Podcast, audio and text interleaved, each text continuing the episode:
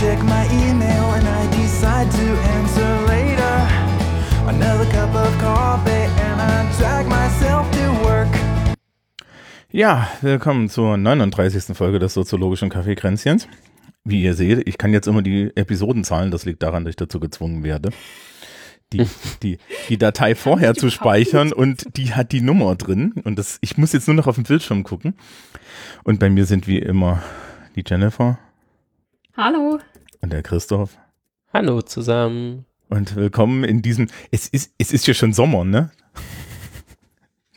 Ja, aber die, Ja. die Zeit vergeht so krass schnell. Und, und da, da Und gleichzeitig ist so viel schon passiert dieses Jahr und ich bin etwas, also ich bin selten mit Zeit überfordert. Aber das macht mich ein bisschen fertig, dass Anfang des Jahres Australien gebrannt hat quasi, beziehungsweise die Wälder dort und dass das Und noch in diesem Jahr gewesen sein dieses- soll. Affenhaus-Ding Ja.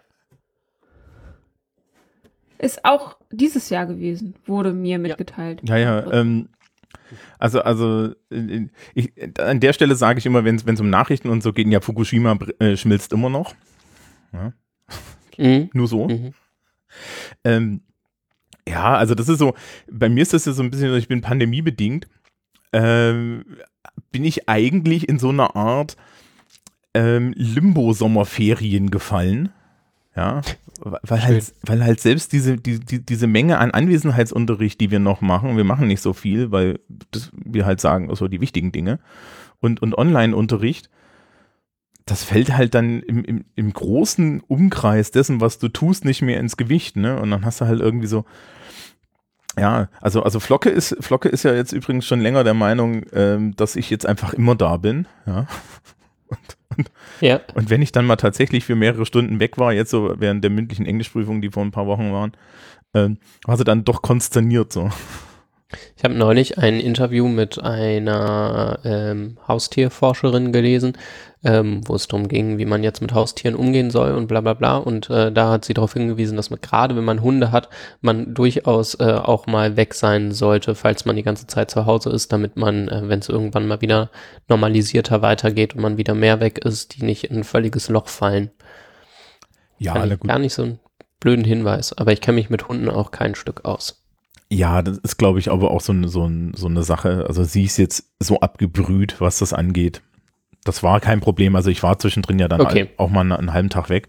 Und aktuell sind Ferien und morgen muss ich in die Schule, ja, in den Ferien, weil wir irgendwelche Dinge machen müssen. Und das ist halt so, alles, alles ist anders und komisch und so. Aber Mhm. meine Güte, ja. Also ich weiß nicht, ich habe da sehr viel Resilienz mittlerweile und, und, und so, während der Rest alle ein bisschen, ein bisschen wahnsinnig werden, denke ich mir dann so, okay, jetzt ziehe ich mir halt meine Maske an und gucke mir den Quatsch an, ja. Mhm. Ja, ja. Gut. Wollen wir zu Getränken kommen? Ah jo. Kommen wir zu Getränken. Wer will anfangen? Jennifer. Jennifer.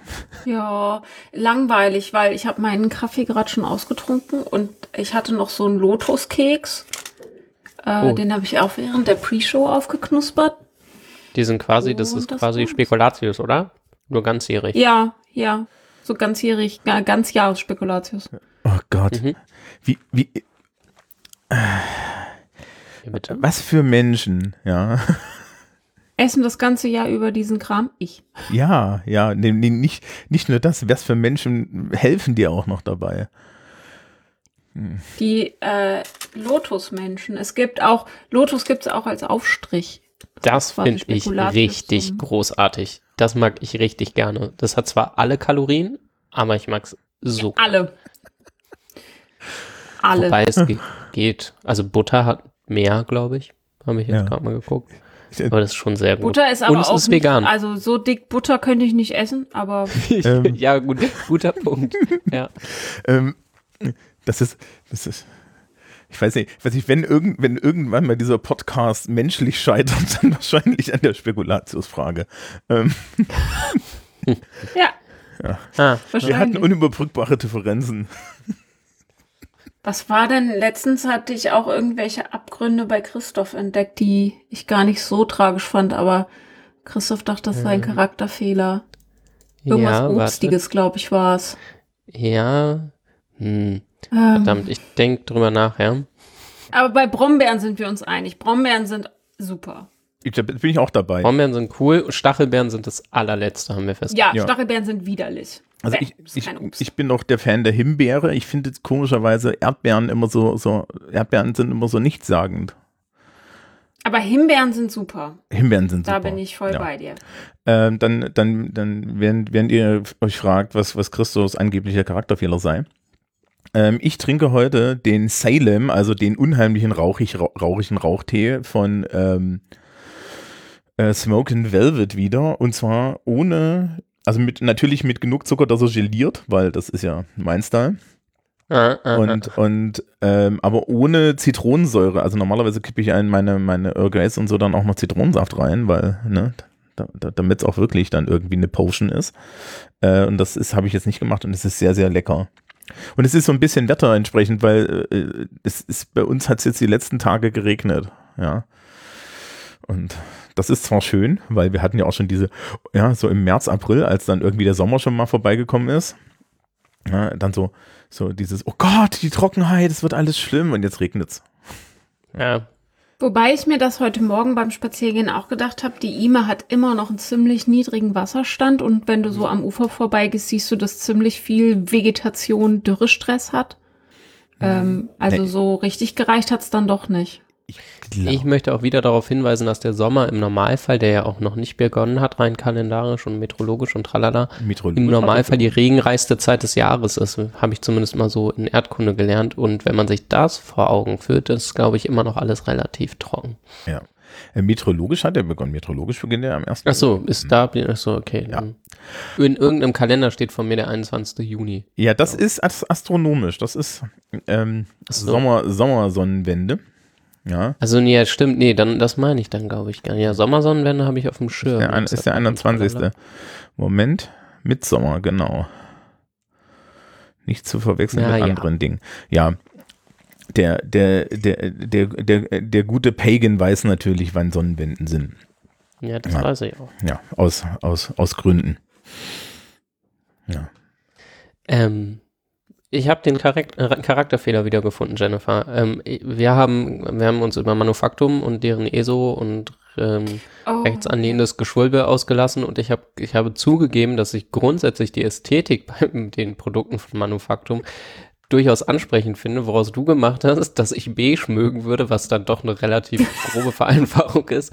Und das hat als einen meiner Charakterfehler ähm, herausgestellt. Ja. Das, Wenn du beige mö- mögen würdest, wäre das ein Charakterfehler. Ich glaube, darauf können wir uns einigen. Äh, Ja, das auf jeden Fall. Und Manufaktum ähm, wirklich mögen, unabhängig von der Ästhetik und so. das ist Definitiv ein echter, Charakterfehler. das ist ein richtiger Charakterfehler. Ja. äh, äh, ich, ich, ich, äh, ich, ich kenne das nur vom Namen her. Ich glaube, mir fehlt jegliche, jegliche Prä Prätentiosität, um da einzukaufen. Also außer, dass es anscheinend ja irgendwie rechtsoffen ist. Weiß ich nicht. Ähm, Google das mal, guck dir das mal an. Könnte deine ähm, so ein bisschen die, die Pagan äh, Richtung ansprechen, weil viel Holz, viel Natur, viel ursprünglich. Ja. Also Naja, ich mache ähm, ja, ich bin ja, ich bin ja, optisch könnte das vielleicht nee, dafür, äh, dafür bin ich zu sehr Techno-Pagan. Ich bin, gehöre schon zu der, zu der Gruppe, die glaubt, dass man auch, dass man auch die, die Geister in den Geräten erwecken kann. Ähm, dann wirst du da nichts finden. Nee, das, ich habe ich hab kurz auf die Webseite geguckt, das ist, das ist der Landha das ist der Landhausschick für Leute, die glauben, dass Holzfällerhemden ja ein Zeichen von Hipstertum sind. Ähm, Für alle HörerInnen, die jetzt nicht ganz die Muße haben, das ähm, zu recherchieren, es gibt mehrere Artikel von auch bei der Zeit und beim Spiegel, vielleicht können wir einen verlinken, ähm, nur nicht, dass wir hier so, so insidermäßig daherreden. Ähm, der Gründer von Manufaktum verlegt äh, unter anderem so Leute wie Akif Pirinci oder hat das zumindest gemacht. Ähm, genau, und ja, Ja, der genau. gehört halt Das Schöne absolut ist, wir- in die wir werden maximal den Artikel zu, zu verlinken. Ja, nicht aber den nicht, die Shop. Web, aber, aber, nicht, aber nicht die Webseite. Erstens machen Ja, wir, nein, machen wir keine nicht. Werbung. Ja. Und zweitens, nee. Ähm, ja, ansonsten. Ähm, Christoph, hast du, ich glaube, deine, dein Trinkst Getränk du? fehlt noch. Ich, ich trinke was, ja. Gerade eben äh, während der Intro-Musik habe ich mir meinen Darjeeling eingegossen. Ähm, also meinen etwas, etwas dekadenten Standardtee. Weil ich momentan auf Teelieferungen warte, bin ich, bin ich runter auf nur Darjeeling ist im Haus und einen Grüntee. Und dazu habe ich einen ähm, selbst, selbstgemachten Donut neben mir. Ich habe gestern ein paar Donuts gemacht in der. Heißluftfritteuse. Ähm, und das ging auch ganz gut mit einem veganen Quarkölteig, in dem der Quark durch äh, ähm, Joghurt ersetzt ist. Genau, das war ganz cool. Das hat ganz gut geklappt. Oh ja, Ja. mir wurde, mir, mir, mir wurde letzte Woche ähm, von einem lieben Menschen ähm, aus Berlin, also, also auf Großdistanz, äh, vier vegane Donuts mitgebracht, bei de, dem, dem man nur anerkannt hat, dass sie vegan sind, weil sie, weil es draufsteht. Ja. Und sie waren sehr Da muss gut. ja auch das nicht Einzige, so was bisschen- viel tierisches rein eigentlich. Ja, naja, kommt, kann man auf den Teig drauf an. Mhm. Äh, auf dem einen war aber so ein großer Batzen Erdnussbutter und das ist, also ja, also es, gibt- es gibt ja anscheinend nur zwei Menschen, nämlich die, die die Erdnussbutter mögen und die mit Geschmack. Butter. Ja, Erdnussbutter finde ich auch gut. Ach Gott. Thomas nicht so? Ja, ja, gut, also es ist jetzt nicht so, dass ich das irgendwie hasse oder so. Es ist, es ist halt, das ist nichtssagend. Das ist, das ist komisch. Keine Was? Ahnung. Hm. Ähm, Das sind die zwischenmenschlichen Differenzen, an denen das hier scheitert. Ja, genau. du kannst dich ja damit rausreden, dass du eigentlich keine Erdnussbutter isst, sondern Pinderkas. Ähm, Ich esse alles, was auch nur in Erdnussbutter-Richtung geht. Das, äh, äh, naja. Ich weiß jetzt nicht, ob das ein Endorsement ist oder so. Aber, aber, das wäre ja theoretisch dann auch mal ein Subjekt für Forschung. Guckt mal, ich bin wieder fit. Ja, er ist wieder da. Ich habe doch beim letzten Mal gesagt, dass mit den goldenen Brücken, das, das geht weiter. Ja, zu alter Stärke zurückgefunden. Ja. Hm. Klasse. Ähm, nein, das hat sich also. Liebes Publikum, die sind übrigens nicht geplant. Ich kann das so. Ich bin Lehrkraft. Kraft meines Amtes bin ich Vergoldet so ja einfach mal die Brücke hier. Ja, so. Wobei ja Forschung nicht unbedingt was mit Wissenschaft zu tun haben muss. Ähm, ja, also Forschung ist ein Teil von Wissenschaft. Wissenschaft ist ja nicht nur Forschung. Ja, das äh, hängt ganz von der Definition ab, je nachdem, wen du fragst. Also aktuell ist doch irgendwie, und mit aktuell meinen wir, wie gesagt, Juni 2020, aktuell ist doch, Wissenschaft verbietet mir meine Freiheit, oder? War da nicht was? Und ist gar keine Wissenschaft, weil die ändern ständig ihre Meinung. TM.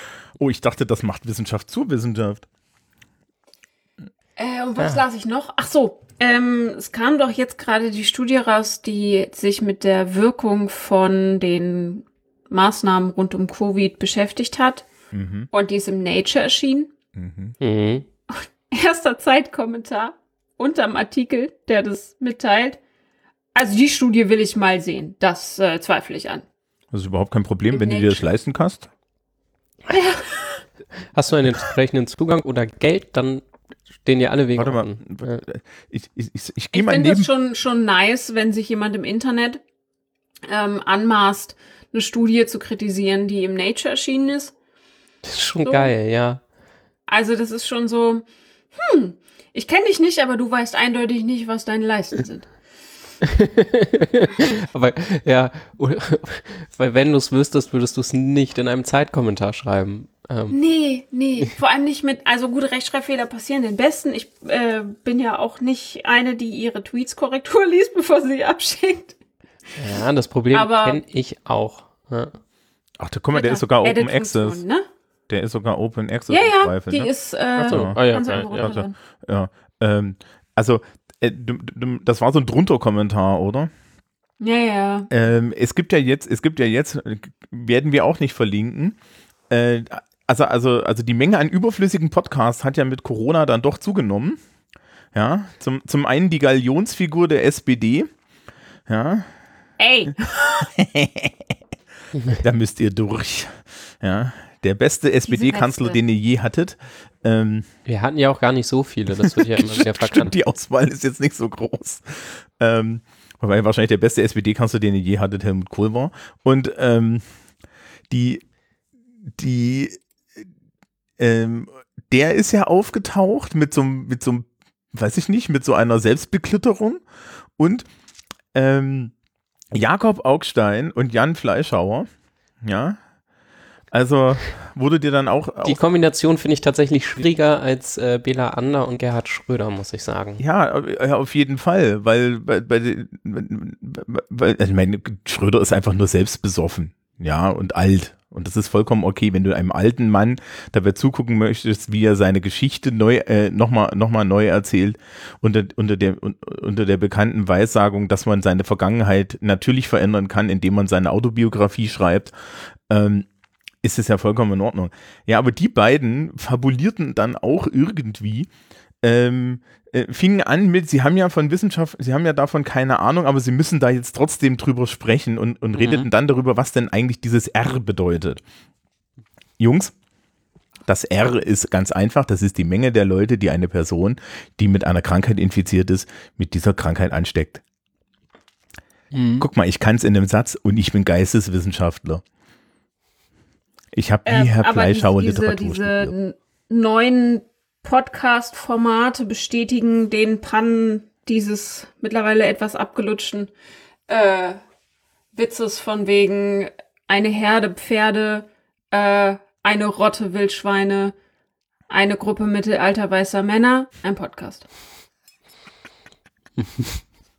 Ach so, du meinst so, du meinst, ach so, du meinst, du meinst so, so, so, so dieses, ähm, äh, im Englischen gibt's, meinst du diese, meinst du diese, diese ganzen englischen, äh, im Englischen gibt's ja ganz viele so Gruppenbezeichnungen für Tiere, ne? A Murder of Crows und so. Genau, aber die gibt's im Deutschen auch.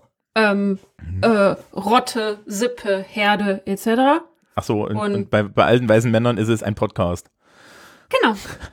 Eine Gruppe alter weißer Männer nennt Schön. man einen Podcast. Ich muss Ein gerade, Podcast von Männern. ich muss gerade mal nachdenken.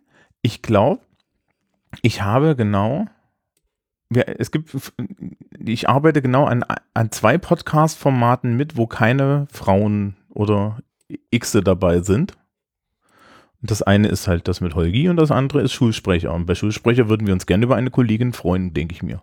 Mhm, Bei Zwischen zwei Deckeln suchen wir auch noch ähm, diversere Menschen. Beteiligung. Ich esse Ja. gerade Donut, aber das ist Ähm, ein wichtiger die- Einwurf. Äh, da, da fiel mir ein, habt ihr diesen, habt ihr dieses Ding gesehen mit, mit äh, von, von Paul Gäbler, verändere einen Buchstaben an einem Podcast und, und, und mach ihn damit Ruiniere ihn? furchtbar? Ja. Mir ist ja noch eingefallen, was man bei, bei Zwischen zwei Deckeln machen kann. Man kann das L weglassen, dann heißt es Zwischen zwei Decken, der Schlafpodcast. Ähm, Oh, das ist ganz süß. ja, Ich habe aus Firlefanz Firlefant gemacht. ja, bei uns, äh, für Ein uns, Firlefant. bei, aus uns hat irgendjemand das, das soziologische Kaffeekrätzchen gemacht. Ja, das ist ziemlich witzig. Finde ich gut. Ja, also Ja, ich mag's. wenn, wenn, wenn wir irgendwo den, den Link zu dem, zu dem Thread finden und dann kann man sich das nochmal angucken. Es ist wirklich super, ja. Ähm, man muss ja auch so ein bisschen Humor haben. Ja, wir wollten eigentlich über Wissenschaft reden. Wer hat das Ja. Thema denn angeschleppt? Ich bin schuld. Du bist schuld. Okay, also Christoph, warum reden wir über Wissenschaft? Äh, tatsächlich ein bisschen das, was jetzt gerade eben schon anklang. Ich hatte das in den letzten Wochen und Monaten das Gefühl, also wir, ja, anders. Also eigentlich machen wir ja nicht so mega, ähm, weiß ich nicht, sehr aktuelle Themen, die sich auf ganz aktuelle gesellschaftliche Entwicklungen beziehen, ähm, aus guten Gründen, weil irgendwie kann man da nicht so viel mit richtig machen. Aber ich hatte in letzter Zeit das Gefühl, dass viel Erwartung äh, an Wissenschaft offenbar wird in der breiteren Bevölkerung. Also Wissenschaft ist momentan mehr Thema, als es sonst vielleicht ist. Mm. Und ich dachte, wir können mal darüber reden, ähm, was man sich von Wissenschaft eigentlich so als Normalo ähm, erwarten kann. Also was, was bringt das eigentlich, ähm, ja, so als, als normaler Mensch, der vielleicht nicht mit einem Betrieb steckt, was kann Wissenschaft leisten, was kann sie aber auch nicht leisten, welche Funktionen erfüllt sie vielleicht für die ähm, moderne Gesellschaft und welche vielleicht auch nicht und so weiter. Und so kam ich drauf, weil ich das Gefühl habe, da ist momentan viel Erwartung und nicht immer viel Erfüllung dieser Erwartung. Ich bin, glaube ich, heute ausnahmsweise mal übervorbereitet, weil zumindest der Machtaspekt von Wissenschaft war ja auch Bestandteil meiner Doktorarbeit. Und ähm, ich habe ich hab Bourdieu rausgekramt und Foucault, also Foucault für die für Wissen und Macht und Wahrheit, was ja auch immer Bestandteil im Diskurs um Wissenschaften ist. Und Bourdieu hat sich tatsächlich ja intensiv mit dem Wissenschaftssystem auseinandergesetzt und den, es gibt tatsächlich für die Wissenschaft eigene Kapitalsorten. Es gibt wissenschaftliches Kapital. Ich glaube, da haben wir noch nie vorher drüber gesprochen, dass äh, Bourdieu für unterschiedliche Felder unterschiedliche Kapitalsorten ausdifferenziert noch. Hm, erzähl gerne. Ich, ich, ich fand es noch nie erwähnenswert, deswegen. Ja. Ähm, also ich, ich kann ja mal vorne anfangen. Die erste Beschäftigung von Bourdieu war 1984 mit dem, ich glaube, den Titel kennen tatsächlich einige, weil er so hervorsticht, der Homo Academicus. Wie gesagt, 1984, das ist schon ein bisschen her, aber ich denke, das lässt sich sogar noch gut übertragen. Und da hat er sich damit auseinandergesetzt, wie Wissenschaft und wie Menschen in Wissenschaft agieren. Und hat da schon gesagt, wissenschaftlicher Fortschritt besteht äh, aus Konkurrenz und Kritik. Von Bourdieu stammt ja auch dieses äh, Zitat, Soziologie ist Kampfsport. Und so darf man sich Konkurrenz und Kritik auch vorstellen. In, zumindest in der Soziologie, andere Soziologie äh, ist Kampfsport als Ausspruch, kommt aber erst aus dem Spätwerk, oder? Kommt das nicht so aus diesem ganzen, aus diesen Gegenfeuerheften, wo als Genau, das ist Bourdieu später, sich dann noch ähm, weiter in die, in die Öffentlichkeit ge gewagt hat? Genau, das ist quasi? nicht von 84, das ist ähm, aus dem Film, meine ich.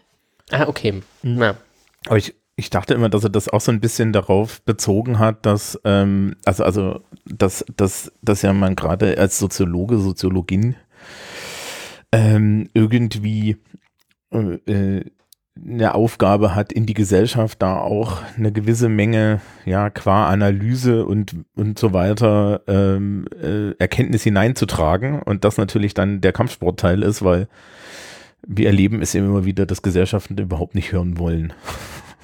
Was man, was man, Ja. was man in ihnen so findet. Ähm, ja, aber auch nach innen und insbesondere nach innen, weil er definiert auch ähm, wahrheitsförderliche soziale Bedingungen in der Wissenschaft. Und da sagt er zwar, dass das Kommunikation und Austausch sein müssen, aber er definiert wissenschaftliches Kapital in zwei Unterkapitalsorten quasi. Das reine wissenschaftliche Kapital und Ja. das institutionalisierte wissenschaftliche Kapital. Später äh, formuliert das anders und institutionelles Bürokratie etc. ist das Soziale und das reine wissenschaftliche Kapital ist das wissenschaftliche Kapital. Und er hat formuliert, dass eine Degenerierung eintritt, wenn dieses bürokratische und institutionalisierte höher gewertet wird als der wissenschaftliche Wert. Mhm. Und also versteht Konkurrenz und Kritik tatsächlich als das, was es ist. Also, dass sich, wenn, wenn man nicht auf Schulen, Größen, Titel etc. sich beziehen kann, dann geht es rein um den wissenschaftlichen Austausch und ach, jede Person, die schon mal einen Artikel eingereicht hat und die Reviews zurückbekommen hat, weiß, warum Soziologie Kampfsport ist. Mhm. Da wird man halt zerpflückt. Im Zweifel. Wobei ich sagen muss, ich habe bisher auch sehr nette Reviews bekommen, zum Teil. Also nicht alle sind da so. Aber das, Aber mh, Kritik ist nicht so nett gemeint, wie es klingt. So. Und was Ja, ja, natürlich, also 84 ist jetzt schon nicht, ist noch nicht so lange her, aber was, wo ich ihm auf jeden Fall widersprechen würde, ist, dass wenn das institutionalisierte und bürokratisierte an, äh, dass das das weniger reine wissenschaftliche Kapital ist, weil zum einen ist Beziehungsarbeit und Austausch nun mal wichtig, das hat er früher selber gesagt. Mhm. Ähm, und da hängt ja auch die Finanzierung dran. Und jede Schule und jede Person, die größere Reichweite erlangt, bekommt irgendwann das Problem, dass der Name mehr zählt als der wissenschaftliche Wert der Theorie selber. Bourdieu selbst hat das Problem gehabt. Mhm. ja, also, Also er meint tatsächlich damit auch den Bekanntheitsgrad und jede Schule, jede Denkrichtung wird irgendwann dieses Problem bekommen, dass der Name schon Wert verheißt, ohne ihn zu prüfen. du, du du meinst also, Deswegen hat Luhmann sich ähm, auch, also er hat probiert, sich ganz stark äh, dagegen zu wehren, eine, eine Schule zu gründen quasi in dem Sinn, ist daran natürlich an dem Vorhaben auch massiv gescheitert, wollte das aber eigentlich sagen, auch Niklas, nicht. das hat nicht geklappt. Das hat nicht so gut geklappt, aber ähm, genau, der, der wollte das auch nicht. Ich finde tatsächlich Schulenbildung in der Wissenschaft ähm, kann man auch ähm, ja, produktiv sehen. Ähm, ich glaube, ich habe das hier im Podcast auch schon mal gesagt. Ich sage es einfach kurz, weil wir jetzt gerade bei dem Thema waren. Danach können wir gerne wieder zurück zum Größeren.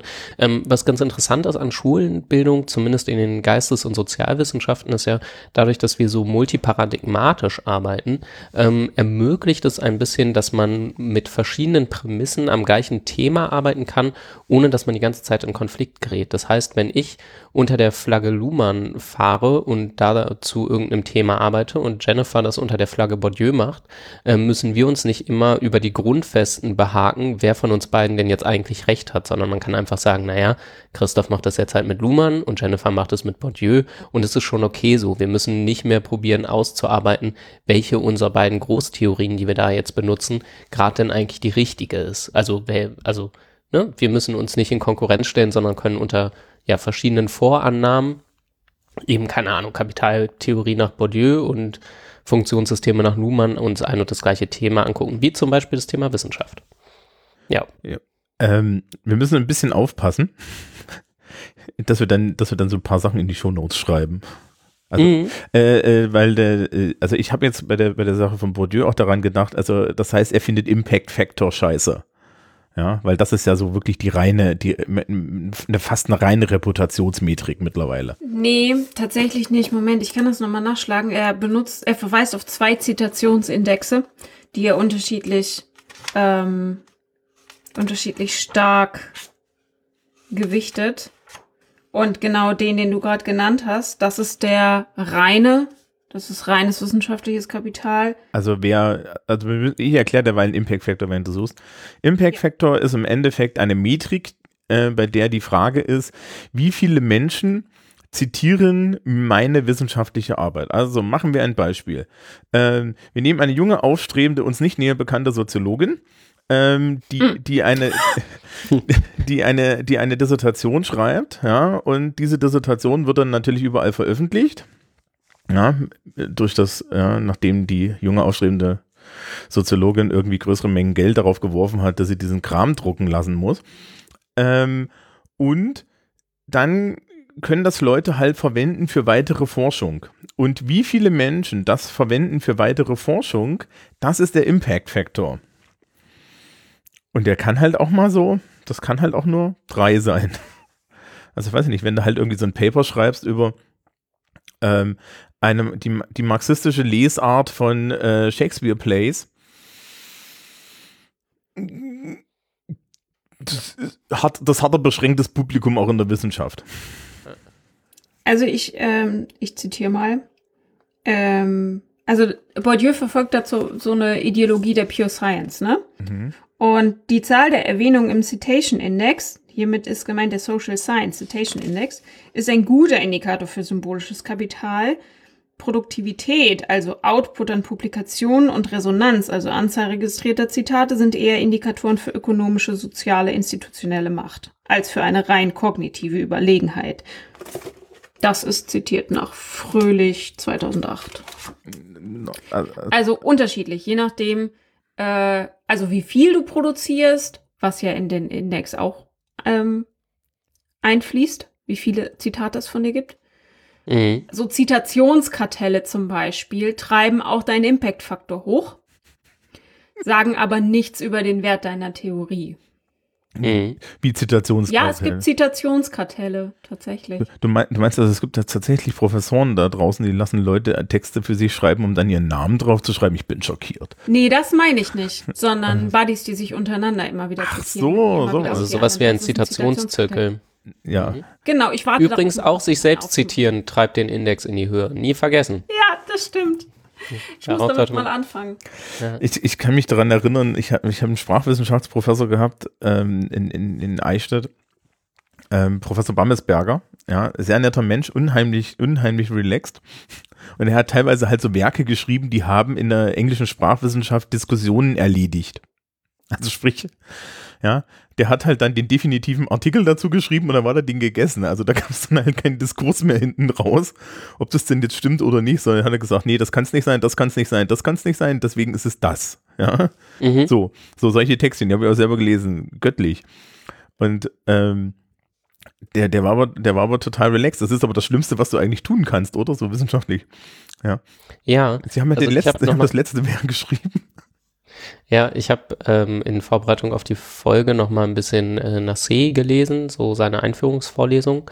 Ähm, und er hat eben auch ein Kapitel zu Wissenschaft und Wissen. Also er schreibt gar nicht so viel über Wissenschaft, sondern sehr viel über Wissen.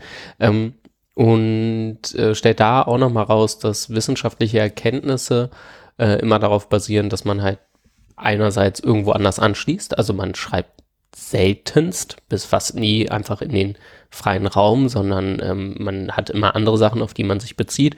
Und, ähm, und ich glaube, das ist eine Fehlvorstellung, so ein bisschen, ist, dass Wissenschaft nur neues Wissen generiert. Also, dass man eine Fragestellung hat, die man dann am Ende eindeutig beantwortet und dann ist ein Thema vorbei, so wie du das jetzt gerade quasi beschrieben hast.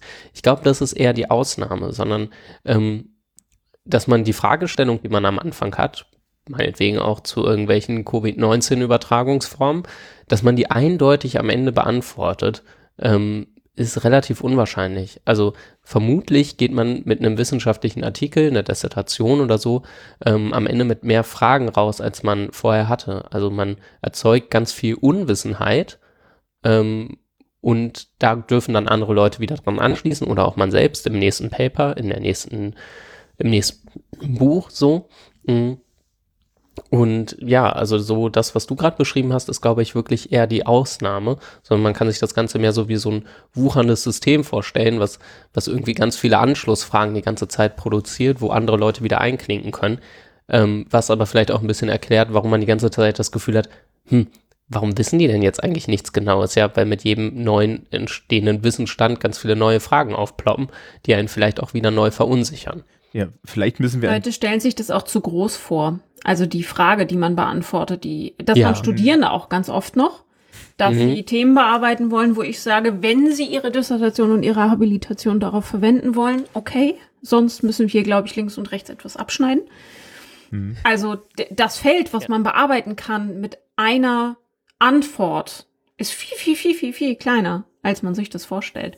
Also Was? das Beispiel, Ja. was du gerade genannt hast, Übertragungswege von Covid-19. Die Frage ist Mhm. viel zu groß.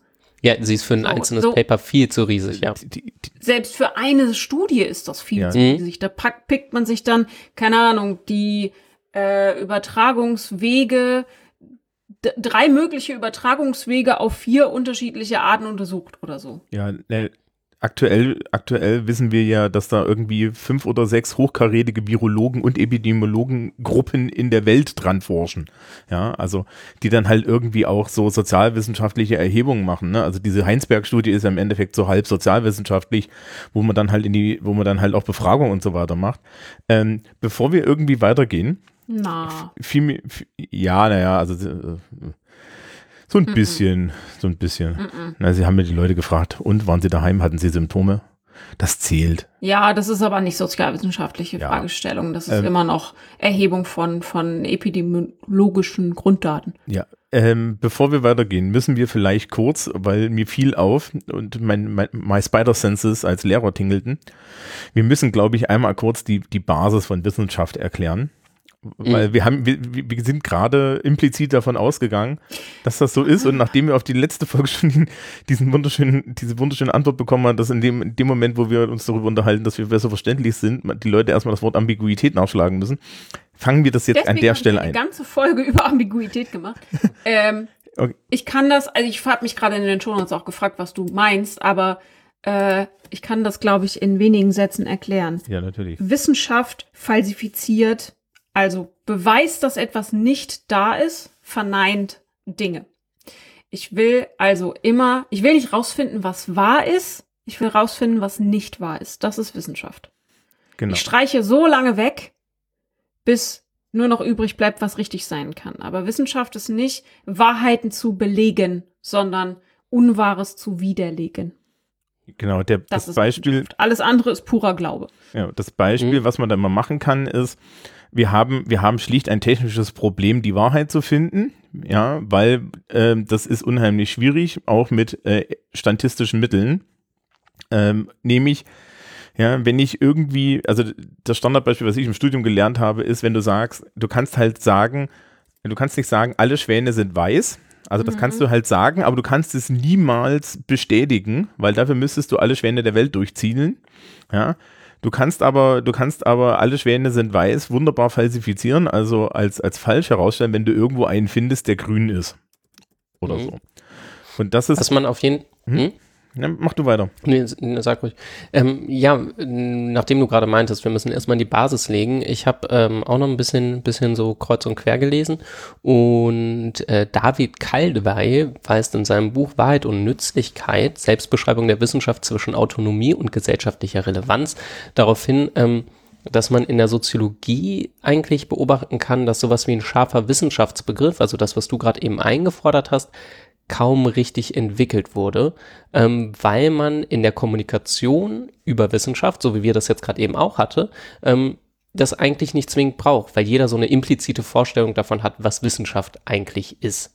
Also man kann darüber reden ohne genau zu definieren, was eigentlich das, der Gegenstand ist, weil man sofort in die konkrete Forschung geht oder man guckt sofort auf die Institutionen, die irgendwie ähm, damit ähm, zusammenhängen, wie zum Beispiel hier Nature, haben wir gerade am Anfang drüber gesprochen, oder man spricht über Universitäten oder man spricht über äh, Zitationsindizes, aber über das Großthema Wissenschaft, wofür man ja eine relativ komplexe Theorie braucht, mh, ist es recht schwierig eigentlich zu sprechen, weil man da implizit ganz viel ähm, mit mitschwingen lässt quasi. Also Jennifer hat jetzt gerade einen Ansatz gewählt, der eben ein bisschen auf das Prozessuale, wie, wie funktioniert die konkrete Forschung ähm, mhm. abzielt. Aber man kann Wissenschaft natürlich auch noch anders ähm, definieren. Also Alvin Diemer hat das ich, zum Beispiel ich, äh, gemacht. Äh, ich, ich, hätte noch Foucault hier, ne?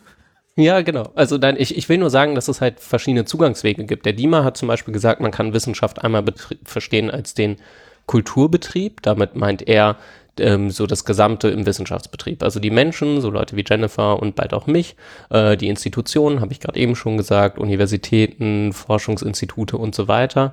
Ähm, die Forschung konkret, die stattfindet und die Lehre. Das kann eine Definition von Wissenschaft sein.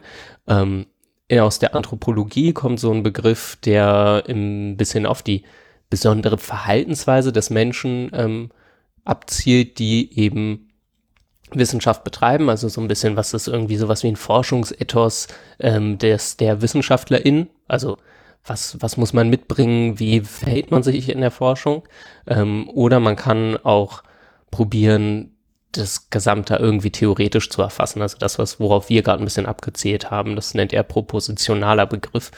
Ähm, und damit will ich nur zeigen, es gibt ganz viele Zugangsweisen und über Wissenschaft sprechen zu wollen, bedeutet nicht, dass man eine perfekte Definition braucht, weil ähm, fast alle Menschen äh, in, in moderner Gesellschaft irgendwie eine Vorstellung davon haben. Und das kann ja auch ein Teil des Problems der Missverständnisse sein, die es so gibt. Weil jeder glaubt, er, sie könne was dazu sagen, ähm, ist das eben auch offen zugänglich und das soll es ja auch sein, aber das bringt, glaube ich, auch einige Probleme mit sich. Ja, und das nächste ist, also das, was Jennifer erzählt hat, ist halt der Klassiker in der eigentlich empirischen Wissenschaft, also in der, die mit Daten arbeitet und an der Realität was überprüfen möchte. Und ich habe ja unter anderem eine Wissenschaft studiert, die das gar nicht tut, nämlich Literaturwissenschaft. Literaturwissenschaft ähm, hat zwar Text, aber der Text muss nicht dringend irgendeine Rolle spielen. Ja, also es gibt den alten Literaturwissenschaftlerwitz mit der Länge der Existenz eines Textes wächst die Wahrscheinlichkeit, dass jemand kommt und dem Protagonisten einen Oedipus-Komplex unterstellt, gegen eins. Ja, also sprich, den Text gibt's, also es gibt dann immer eine Arbeit, die dem einen Oedipus-Komplex unterstellt. Ähm, und da kannst du ja gar nicht falsifizieren, weil du nicht mal irgendwie äh, Dinge verifizieren kannst. Ja? Also es gibt sowas wie den Reader-Oriented Approach in der Literaturwissenschaft und dann, ja, dann, dann kannst du ein wunderbares Paper darüber schreiben, ja, wo du noch irgendwie, weiß ich nicht, äh, zitierst du noch ein bisschen Foucault dazu oder so, wenn es dir passt, ja, und ein bisschen Heidegger und dann machst du da so ein Argument, das Fifty Shades of Grey, ja, äh, äh, weiß ich nicht, ähm, eigentlich primär äh, de- den, eine, eine Vorwegnahme von ja, oder, oder eine Wiederauffrischung von, äh, wie, wie heißt das, Her- Herrschen und Strafen oder so? Überwachen und Strafen? Überwachen ist? und Strafen. Überwachen. Ja. Genau, über, ja, in einer kompletten Missdeutung von, von, von Christian Grey und so, ja, aber theoretisch, das, das, das, also, äh, ist jetzt kein Witz, ne? Ich kann euch das schreiben und das kriegst du auch problemlos veröffentlicht. Und, ähm, diese Art von Wissenschaften gibt es ja auch noch, also sowas wie die Philosophie und äh, die Literaturwissenschaft und so. Ich, ähm, also Philosophie ist erstmal, Philosophie an sich ist erstmal nicht das, was wir als Wissenschaft und Forschung bezeichnen. Das ist Logik. Logik ist nicht Wissenschaft. Und äh, auch qualitative Forschung richten sich ja nach Gütekriterien. Und qualitative Forschung richtet sich aber nach anderen Gütekriterien als äh, quantitative Forschung, nämlich Tra Transparenz, Intersubjektivität und Reichweite. Also transparent bedeutet, dass du alle wichtigen Arbeitsschritte dokumentierst und für Außenstehende nachvollziehbar machst. Also zum Beispiel, warum zitierst du jetzt Foucault? Warum Mhm. benutzt du Überwachen und Strafen? An welche theoretische Schule schließt du an? An welche Gedanken schließt du an? Wer hat die vor dir gedacht? Wer hat sie nicht gedacht? Wer hat es anders gesehen? Intersubjektivität ist, dass wenn ein anderer ähm, das nochmal macht, muss das nachvollziehbar sein. Du musst nachvollziehbar darlegen, warum von dir subjektiv gewonnene Daten diskutiert und reflektiert wurden und wie du das gemacht hast. Und dann noch, wenn es jemand wiederholt, muss er zu ähnlichen Ergebnissen kommen. Das sind die Gütekriterien qualitativer Forschung. Die gelten natürlich auch für die Literaturwissenschaft. Und damit machst du den Prozess nachvollziehbar. Die Gütekriterien, die du jetzt wichtig. angelegt hast, müß, sollten meines Erachtens zumindest in, ähm, in quantitativer Forschung natürlich auch so vorkommen. natürlich, ne? aber Ne? sie Also nur, nur das als ne? Ergänzung eben. Ja. Ja. Äh, ihr findet das bei Flick. Übrigens. Das Buch kann ich auch verlinken, falls das jemand sagen, äh, sehen möchte. Genau. Äh, So, nachdem wir den Grundkurs Wissenschaftstheorie abgeschlossen haben, eben hatte ich dazu noch was, aber ich Ja, habe schon ja, wieder klar. vergessen. Äh, was es ist. ja. Zwischendurch wolltest du was zu Egal. Foucault sagen. Ja, nee, gut, dann, dann können wir, weiß ich Ich würde nicht. bestimmt was zu. Ja, ich will immer was. Äh, Was? Ähm, ach, hattest du nicht noch den Foucault? Oh ja, der liegt hier. Oh, guck mal. Äh, die FU Berlin hat Teile von äh, Flick, qualitative Sozialforschung, eine Einführung, online gestellt. Da packen wir doch mal in die. Shownotes. Dip, dip, dip. Guck mal, gratis. Inhalt und Vorwort. Ähm, ja, mir, mir liegt Foucault die ganze Zeit auf der Zunge, weil das natürlich so mein Ding ist, also mein Forschungsding. Und vor allem, weil ich mich ja damit beschäftigt habe, inwiefern Universitäten heute noch Produktionsorte der Wahrheit sind. Also Foucault hat sich so überlegt, dass Wahrheit um die Form von Wissenschaftsdiskurs und, und wissenschaftlichen Institutionen zentriert ist. Und diese sind diese Produktionsorte von Wahrheit. Ähm, was, was ist Wahrheit? Das ist nicht so einfach. Aber ich, ich versuche mal, ich nenne erstmal diese fünf äh, Merkmale von Wahrheit und ihrer Entstehung. Ähm, Wahrheit muss sich legitimieren. Also irgendwer muss sagen, ob das so okay ist. Mhm. Und dabei ist sie natürlich, wir leben im Kapitalismus, ökonomischen Anforderungen ausgesetzt, um legitim sein zu können, und politischen Anforderungen. Ähm, Wahrheit wird auf unterschiedlichen Wegen verbreitet und konsumiert. Und Wahrheit wird kontrolliert durch wenige und große, er nannte das Apparate. Mhm. Ähm, und Wahrheit schleift sich am Einsatz von ideologischen Kämpfen.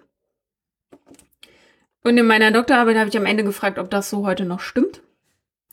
Und ich glaube, ich muss noch mal erklären, ähm, was Wahrheit ist. Also er begreift, Foucault begreift Wahrheit quasi als Spiel, aber nicht so wie Monopoly, sondern als das Spiel hat Regeln. Wahrheitsproduktion hat Regeln.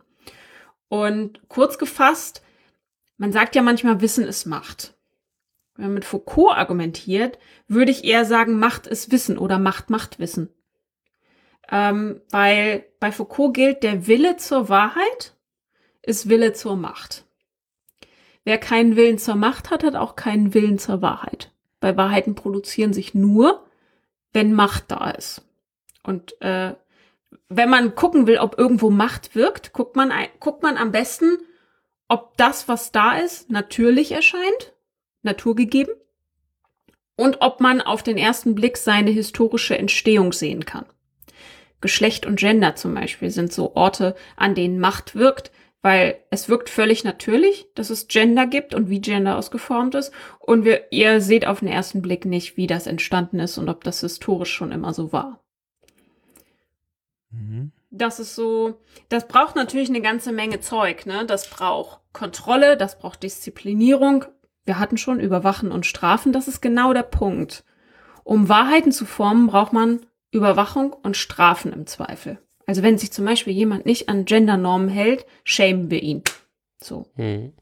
Das glaube ich Das heißt, einfach vorbei. Foucault geht aber schon, schon noch davon aus, ähm, dass Wissenschaft sowas wie absolute Wahrheiten ähm, hervorbringt. Weil ich würde zum Beispiel sagen, ähm, dass sowas wie Gender, ähm, Sex und Gender vielleicht, ich weiß nicht, inwiefern das so viel, also ja, es ist natürlich auch wissenschaftlich legitimiert oder zumindest scheinlegitimiert. Also es wird, um es zu, um die, die aktuelle Konfiguration oder Figuration, die wir in der Gesellschaft haben, zu legitimieren, wird ähm, teils zu Unrecht, würde ich sagen, auf Wissenschaft referenziert. Aber nicht zwingend im Wissenschaftssystem selbst.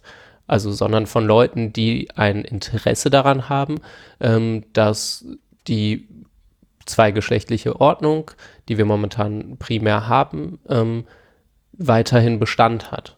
Also da wird dann so getan, als könnte man problemfrei auf irgendwelche biologischen Forschungen zum Beispiel verweisen.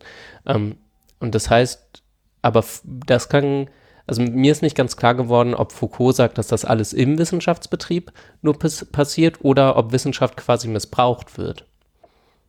Ähm, missbraucht ist, glaube ich, der falsche Ausdruck, weil das würde Mhm. bedeuten, dass, der, dass die Macht an einzelnen Personen hängt und dass der Diskurs und die Macht eine Agenda hätten. Das Mhm. stimmt aber so nicht. Mhm. Ich würde behaupten, dass Foucault ähm, die Illus da, dass Wahrheit und Wissenschaft die Illusion absoluten Wissens produzieren, Mhm. weil es absolutes Wissen nicht geben kann. Aber ist Auch Wissenschaft nicht in nicht, Wissenschaft. ist Wissenschaft nicht genau durch die Prinzipien, die wir gerade eben ähm, erklärt haben, sowas ne, wie Nachvollziehbarkeit, Intersubjektivität und so weiter, ähm, hat sie damit nicht quasi in sich schon angelegt, dass sie keine Eindeutigkeit produziert? Also genau, weil es sie, ja sie kann grad- keine genau. Eindeutigkeit, genau, sie kann kein absolutes Wissen produzieren, einfach weil wir zum Beispiel auch nicht in die Zukunft gucken können. Wir Ja, wissen genau. nicht, was wir alles noch nicht wissen. Ja. Ähm, und deshalb Wahrheit oder sagen wir Wahrheiten und Wissen tropfen ja nach Foucault runter. Von der Mhm. Uni in die breite Bevölkerung. ja. Um das runtertropfen zu lassen, ist es wie bei Gender, man entfernt alles, was nicht eindeutig binär ist. Mhm. ähm, was dann verhandelt wird in der Gesellschaft, ist natürlich unterkomplex und vereinfacht und wird als legitimes Wissen anerkannt. Mhm. Aber es ist kein absolutes Wissen. Es ist immer nur äh, das, was gerade legitimiert und wahr ist. Mhm. Weil nie etwas da dann auch so ein bisschen- wahr sein kann.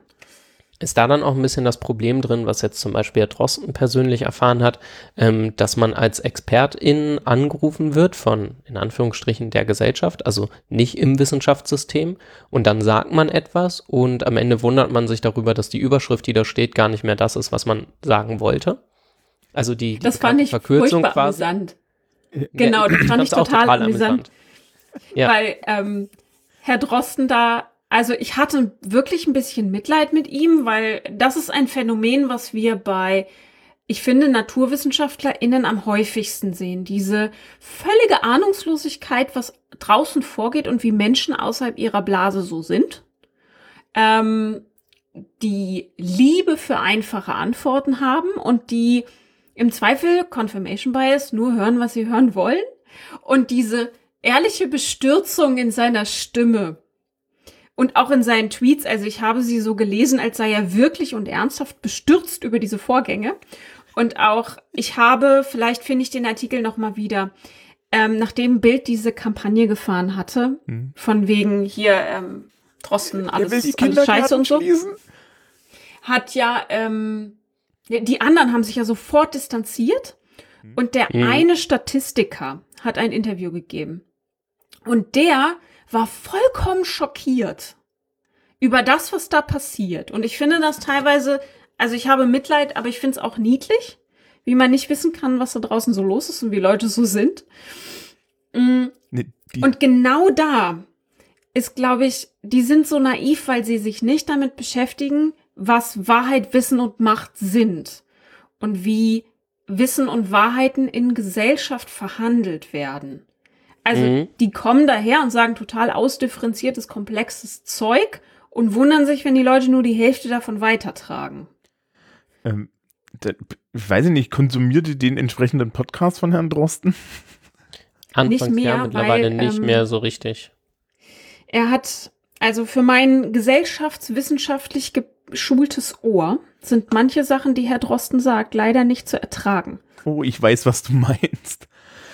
Also Ich bin ja toleranter, aber das ist, ähm, was, was, nicht gendern habe ich ihm tatsächlich noch ver verziehen, aber den Ausspruch, das ist schon eine autistische Tätigkeit, ja, Laborarbeit meinte er, äh, da Mhm. platzte mir der Kragen und seitdem habe ich es nie wieder gehört. ähm, die, äh, was ich, w- was ich da ganz spannend finde, ist halt auch so, so, so, so, ne, äh, das Niveau, auf dem, auf dem er das da verhandelt, wo er dann die halbe Zeit irgendwie, und das ist nicht mal kokettiert, dann sagt, ja, also das ist jetzt ganz einfach gesprochen und ich mir so denke, Alter, ja, Mhm. ich habe ich hab, ich hab zwölf Semester studiert und, und, und, und habe Wissenschaftstheorie in Fächern gelernt, die eigentlich keine, ne, also Soziologie ist ja nur so ein halbes Fach bei mir gewesen. Ja, ähm, ansonsten habe ich Politikwissenschaft, Literatur und Sprachwissenschaft studiert, da hast du nirgendwo mal den Popper und so. Ja, also ich komme gerade so mit an bestimmten Stellen.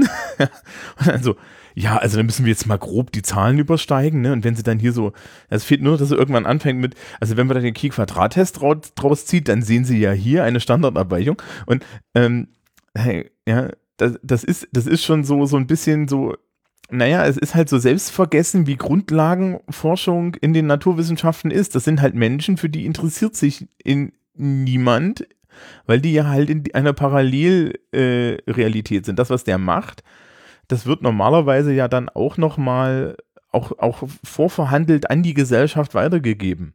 Ja. Ja, also ich finde, da kann man ganz, ganz schön sehen, also hätten wir gerade nicht Corona, könnte man sich ja vielleicht fragen, ähm, warum es so viel extrem kleine Spezialdisziplinen gibt. Und ich weiß nicht, ob an dich, Jennifer, ähm, die Frage so etwas unwissend, vorwurfsvoll schon häufig herangetragen wurde, ähm, an mich schon, schon häufiger mit dem, was ich so gemacht habe. Also warum, warum braucht man das und wer bezahlt das eigentlich?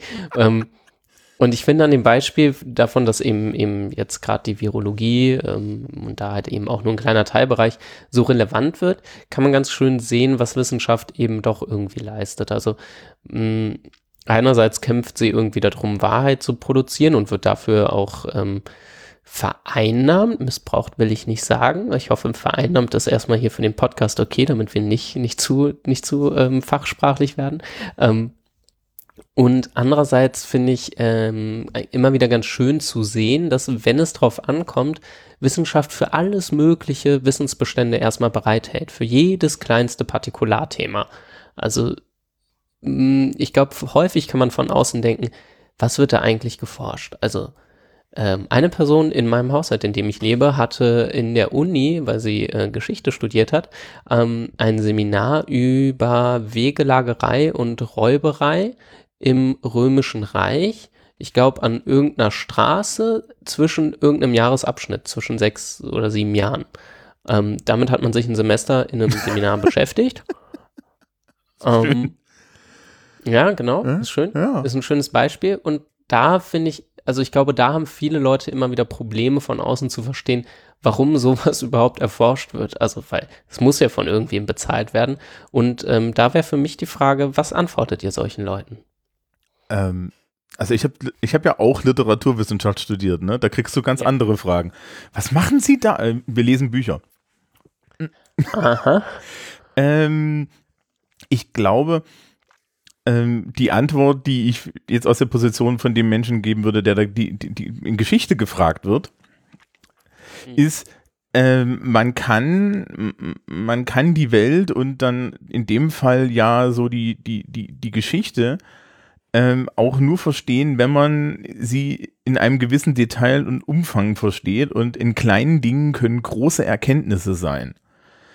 Mhm. Wenn ich jetzt das literaturwissenschaftliche Argument dazu machen würde, würde ich sagen, ähm, es gibt es gibt gute Gründe, warum man ein Shakespeare-Sonett 90 Minuten lang seziert. Mhm. Ja, und da gibt es Erkenntnisse, die sind auch gar nicht so bekannt. Also, ich weiß gar nicht, ihr wisst es vielleicht. Ähm, ein Großteil der Shakespeare-Sonette sind an einen Mann adressiert. Und zwar, Ich kenne mich mit Shakespeare. ja, das, so ist, das sind. Liebessonette und die sind an, an, die sind an einen Mann adressiert. Also, es ist, ja, Mhm. so, so. Da muss man dann erstmal, das, ja, das ist auch, das ist dann auch neuere Forschung. Das ist sehr lange, dachte man, das ist alles so, so, so, so hetero und dann äh, stellte man sich raus, ah, nein. Anscheinend So nicht. ist das gar nicht. Ja. Äh, das sagt einen aber auch, also wir, wir, bleiben, wir können an der Stelle eigentlich mal bleiben, das ist ein schönes Beispiel. So, wenn du das, das ist mittlerweile eine gesicherte Erkenntnis. Wenn du diese Mhm. Erkenntnis gesichert hast, sagt das, kannst du daraus Sch Schlüsse ziehen, ähm, wo man hinten sogar als Sozialwissenschaftler und Historiker sich die Frage stellen kann, okay, müssen wir bestimmte Dinge, äh, die wir über die Renaissance in Großbritannien wissen, neu denken? Mhm. So. Und ähm, ich hatte jetzt irgendwie ein, äh, ich, ich hatte auf Twitter irgendwie gefragt, hier in Ferien ähm, ähm, macht man ein Thema? Und ähm, irgendjemand hat gesagt, hat, mich nochmal darauf angesprochen, dass ich mich immer so ein bisschen darüber lustig mache, dass unsere Vorstellung von der, vom Mittelalter, die wir heutzutage so haben, so, so in der Allgemeinheit, dass die so gar nichts mit dem Mittelalter zu tun hat, weil im Endeffekt das alles Reproduktion von romantischen Ideen ist, ja, und die Romantik ein ein romantisiertes Mittelalter äh, hat. Ne? Also wenn du heutzutage auf den Mittelaltermarkt gehst, ist es die Vorstellung, die man in der Romantik vom Mittelalter hatte. Mhm. Ja, also es gibt zum Beispiel mittelalterliche Texte, wo, wo offen von Sodomie geredet wird, ja, und also, ne, ähm, und lauter solchen Dingen. Also Sodomie, äh, äh, sexuelle Interaktion mit Tieren ist, ist ein Klassiker, ja, äh, und so. Und äh, das findet natürlich in der romantischen Sensibil Sensibilität keinen Platz, ne, da ist das alles so grün und es sitzt der junge Wandersmann da irgendwie da und ist, ist, ist, ist, äh, ist, ist fröhlich. Aber äh, das sagte ja nichts über diese Menschen, die zu der Zeit gelebt haben. Und es lässt auch keine Rückschlüsse zu darüber, ähm, welchen, welchen Progress wir als Gesellschaft gemacht haben. Weil was man nämlich, wenn man sich dann mit dem Kram näher beschäftigt und sich zum Beispiel mit Literatur durch die Jahre beschäftigt ist, dass sich so viel nicht geändert hat, ne? dass die Moderne gar nicht so modern ist. Und das sind alles Mhm. Erkenntnisse, die, die ich halt nur auch in solchen partikularen, ähm, äh, in solchen partikularen Analysen machen kann. Ja, also Mhm. da steckt unheimlich viel auch ja- im Kleinen. Ähm, das hat Foucault in der Archäologie des Wissens beschrieben. Und das meinte ich vorhin mit ähm, Macht wirkt da, wo Ordnung natürlich aussieht. Die Aufgabe von Wissenschaft, Gesellschaftswissenschaften und so Literaturwissenschaften, also als alles, was sich mit menschlicher Kultur und Gesellschaftsproduktion auseinandersetzt, hat die Aufgabe von, also kritische Forschung hat die Aufgabe von Entnaturalisierung von Kategorien. Heißt sowas wie, ähm, ich würde es mal, gibt es das Wort Hetero-Washing? Wenn Wenn nicht, nicht, dann hast du es gerade. Genau. äh, Also, okay, I claim this. This okay, is mine okay. Moment, wir schreiben das in die, die Show Notes. Ihr könnt mich hier zitieren. Naja, wenn, wenn ähm, die Shakespeare-Sonette immer interpretiert wurden als eine heterosexuelle, romantische ähm, Anrufung, dann ist das nach den neuen gesicherten Erkenntnissen eine ähm, heterosexuelle Auslegung und die ist falsch. Das zieht wiederum in Zweifel, ob die Kategorie Heterosexualität als Norm, Heteronormativität, ähm, überhaupt eine natürliche Kategorie ist. Weil worauf die heutige Erzählung von Heteronormativität beruht, ist, das war schon immer so und das ist natürlich. Und kritische Forschung versucht genau das zu dekonstruieren und das kaputt zu machen. Ja, ich meine, es kann ja dann, kann, kann natürlich der kritischen Forschung auch passieren, dass, dass sie dann ewig nachguckt und feststellt, ja, doch, war so, ne? Aber das ist ja auch nicht so schlimm.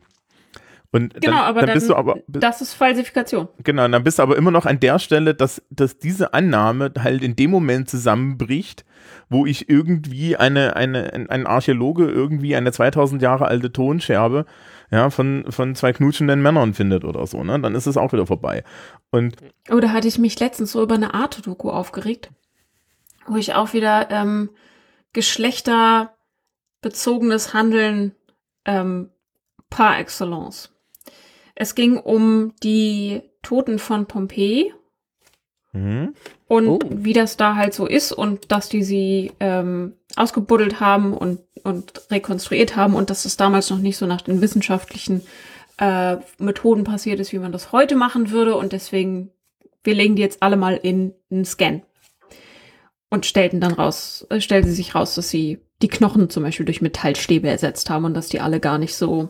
Also die Geschichten um die Leute aus Pompeji sind mehr Legenden als wissenschaftlich gesicherte Erkenntnisse. Und ähm, da war ein männlicher Forscher, der sich einen Knochen von einem Gladiatoren rausgenommen hat. Er hat ihn männlich konnotiert und äh, gesagt, ja, dieser Arm, dieser Knochen ist so verdickt, weil da jemand sehr viel äh, mit einem Schwert gearbeitet hat. Okay, an dem Oberschenkelknochen sehen wir jetzt, der ist nur 1,50, aber ich kann an dem Becken ganz deutlich erkennen, das war ein Mann. Und ich so, okay, da habe ich andere Erkenntnisse, aber okay, cool. Und zwei äh, Cuts später eine weibliche Forschende, äh, so eine Person im Scan und wird gefragt, können wir da jetzt sagen, ob das äh, eine Frau oder ein Mann war? Ah, sagt sie, nee, das kann ich jetzt so nicht sagen, da brauche ich eine DNA-Analyse, weil anders kann man das Geschlecht einer Person nicht feststellen. ich dachte so, tada! Kannst du eventuell mit deinem Kollegen von zwei Minuten vorher nochmal reden? Weil, ha?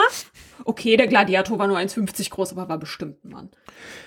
Ja, weil- natürlich nur Männer Gladiatoren waren. Ähm, also, Das ist auch gar nicht so falsch. Es gab nämlich nicht viele weibliche Gladiatorinnen, aber es gab sie. ja.